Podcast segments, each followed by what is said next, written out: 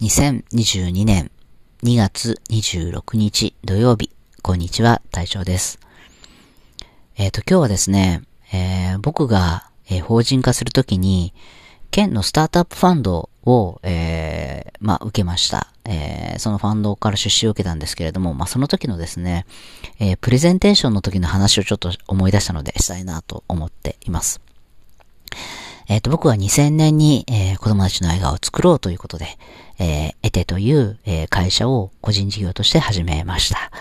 で、ただですね、1年9ヶ月、全然売り上げがなくて、えー、まあ、最後の賭けみたいな思いで、僕は、えー、ギフトショーというのに出店をして、そこで今も取引が続く、えー、取引先と出会うことができたんですね。なので、2001年の9月以降は、えー、比較的売り上げも伸びていったし、えー、売り上げも順調に伸びていったんですね。新商品も毎年基準のように出して、えー、行きました。ただ、2003年後、2004年ぐらいからですね、あの、ふと思ったんですね。僕、このまま、このモデル、ビジネスモデルを続けていても、1年に作れる子供たちの数の上限があるなって、限界があるなっていうふうに思ったんですね。でも僕一人でも多くの子供たちの笑顔を作りたいって思ったんですよね。そんなことをね、いろんな方に言いました。僕一人でも多くの子供たちの作りたいんですけど、多分ね、ここがね、頭打ちだと思ってるんですよねって。なんかこれ以上ね、あの、まあ、一人でやっていく、個人事業でやっていくっていう限界をちょっと感じてるんです。でも僕一人でも多くの子供たちの映画を作りたいんですよねって、いろんな方に言っていったら、まある方がね、あの、法人化したらどうって、会社にしてみたらどうって言われたんですね。でも、僕悩みました。やっぱり、法人化する会社の社長になるって、かなりやっぱその、うんと、人として、えー、社会の責任は負うわけですから、僕ね、人としてね、あの、表現が正しいかどうかわかんないですけど、立派な人じゃないと、経営者になれないって僕思ってたんですね。で、僕にとてもそんな人望があるとは思えなかったんです。だから僕全然自信がなくて。え、どうしようって悩んでたんです。でも、何度考えても僕は、一人でも多くの子供たちの笑顔を作りたいっていうね、そんな思いがね、勝ったんですよね。だから僕、法人化しようってね、決意したんです。で、僕の描いている、この夢だったりとか、同じように子供たちの笑顔を作りたいっていう思っている人に、この会社で子供たちの笑顔を作ろうって思ってもらえるのは、そんな会社にすればいいんだって思ったんですよね。経営者としては頼りないけれど、この人の思いは本物で、この人の思いを、この人が見てる景色を一緒に見たいって思えるような、そんな人にだったら僕なれるかもしれないって思ったんですね。経営者としてはダメだけど、経営者としてはリーダーシップなんてないけど、でもこの人の夢を一緒に見てみたいって思えるような、そんな会社にだったら僕できるかもしれないって思ったんですよね。で、僕は、県のスタートアップファンドに申し込むことにしました。一次審査の書類は通りました。二次審査はプレゼンテーションです。僕ね、あの、プレゼンテーションって言っても、あの、パワポ使ったことなかったんです。で、友達に教えてもらって、えー、10枚弱ぐらいの簡単な資料をですね、えー、作りました。えー、持ち時間確かね、10分ぐらいだったと思います。えー、っと、一生懸命説明しました。同じような説明ですね。僕、子供たちの映画を作りたくて子供考え会を立ち上げました。でも、僕、子供家具を作りたいわけじゃないんです。僕が作りたいものは子供たちの笑顔なんです。えエテが1年経った時に、こんな風に子供たちの笑顔が広がっていきます。2年目、こんなことにチャレンジします。こんな風に子供たちの笑顔が広がっていきます。まあ、そんなことを、まあ、5カ年計画って言われるやつですよね。えー、5年後、どんな社会になっているかってことを僕は説明をしました。カランカランって鐘が鳴って、残り2分ですっていう話ですね。パって顔を上げてみたら、あの、15人ぐらいにね、審査員の人たちがね、みんなね、あの、失笑してるんですね。笑ってるんですね。なんか。なんだこいつみたいな、大丈夫かなみたいな感じで、誰も資料見てないんですね。なんか笑ってるんです。でもまあ僕最後まで、えー、プレゼンテーションしました。で、えー、質問ある方いらっしゃいますか？って、まあ、司会の方が、その審査員の15名の先生方にですね、えー、聞きました。えー、一番つまんなそうに、つまんなそうにって失礼だけど、今でもね、その方たちの顔忘れないんですよね。ほんとつ、絵に描いたようなつまんなそうな顔だったんですけど、えー、っと、隅にね、座ってる方が手を挙げて、えー、君の考える競合他社はどこですかって聞いたんですね。で、僕、ん？と思って。競合他社はありませんって言ったんですよね。で、先生たちみんな笑ってるんです。ははははって。えっと、ライバルの会社ですって。競合する同じ子供家具メーカーの競合他社はどこですかって聞いたんですね。だから僕、ん？と思って。僕、子供たちの笑顔を作りたいんですよね。僕、子供看護を作りたいわけじゃないんですって。だし、それだし、えっ、ー、と、こんな風に子供たちの笑顔を作りたいって思ってる会社が他にあったら僕そこに就職してましたって。でもなかったから僕作ったんです、自分で会社をって言ったらね、そういうことを聞きたいんじゃないんだよなーって言いながら、まあいいです、わかりましたってその人また笑いながら手を下げたんですね。で、他にいますかって言ったら別の方が手を挙げました。で、あの、じゃあ、言い方を変えましょう。目標としてる会社どこですかって聞いてくれたんですね。で、あ、目標としてる会社だったらあります。僕、ディズニーとジブリですって言ったんですね。そしたらまた先生たち笑うんです。ははははって。で、どういうことですか？って聞いてくれたので、えっと、僕はいつもこんなことをイメージしています。お客様のお財布は一つです。そこから生活費とか、えー、食費とか、うん、教育費とか、えっと、必ず使わなきゃいけないお金は出ていきます。で、最後、1万円残ったとします。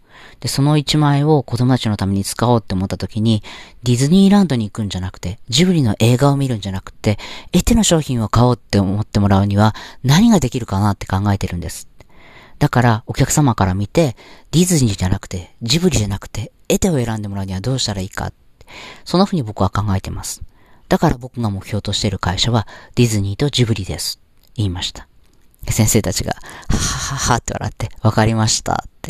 みんな大爆笑ですね。僕真剣なんですよ。でもみんな笑ってました。で、僕の時間は終わりました。ありがとうございましたって頭を下げて、えー、僕は、えー、その会場から出たんですね。あ、落ちたなって思いました。で、しばらく廊下歩いていたら、後ろから、安井くん、安井くんって声をかけられたんですね。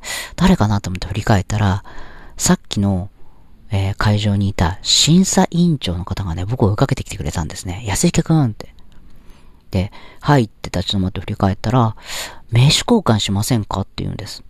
僕びっくりして、あ、お願いしますって、ペラッペラのね、家で印刷した名刺を渡しました。そしたら、いやー、プレゼンテーション良かったですよって言ってくれたんですよね。びっくりして。えー、と思って。でも皆さん笑ってましたって言ったらその方がははははって笑いながら。いやー、どの人もね、ああいうスタートアップファンドの場に来ると、どんなに自分の会社が儲かっていくかっていう話を、すごくね、一生懸命します。会社ですから儲かるのすごく大事ですねって。でも君は今日、どんなに自分の会社が儲かるかなって話は一切しませんでした。どんなに子供たちの笑顔が増えていくかって話はしたけれども、君の会社が儲かるかって話は一切しませんでしたね。そこが良かったですよって言うんですよね。僕言ってる意味はよくわからなくて。そうでしたかって。でもあれが僕の全てですって。ありがとうございましたって頭を下げて僕その場を立ち去ったんですね。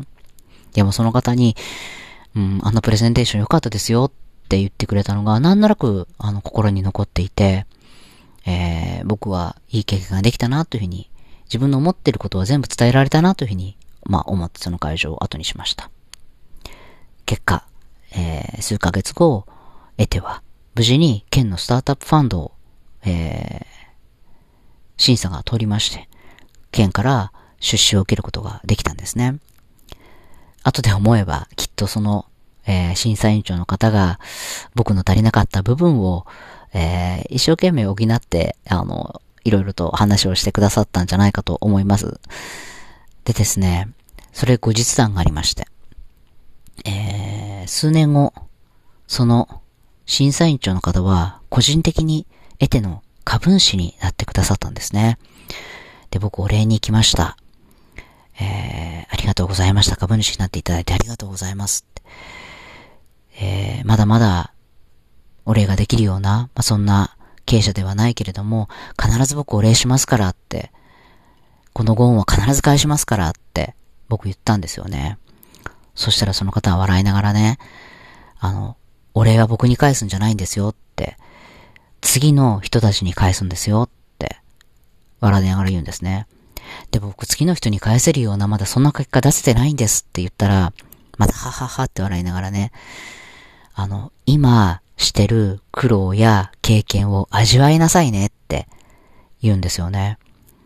数年後必ず君のところに同じ悩みを持った人が相談に来ます。その時に、大丈夫僕もそうだったからって言ってあげられるように、今起きてるいろんな出来事を全部味わいなさいっていうふうに言ってくださったんですよね。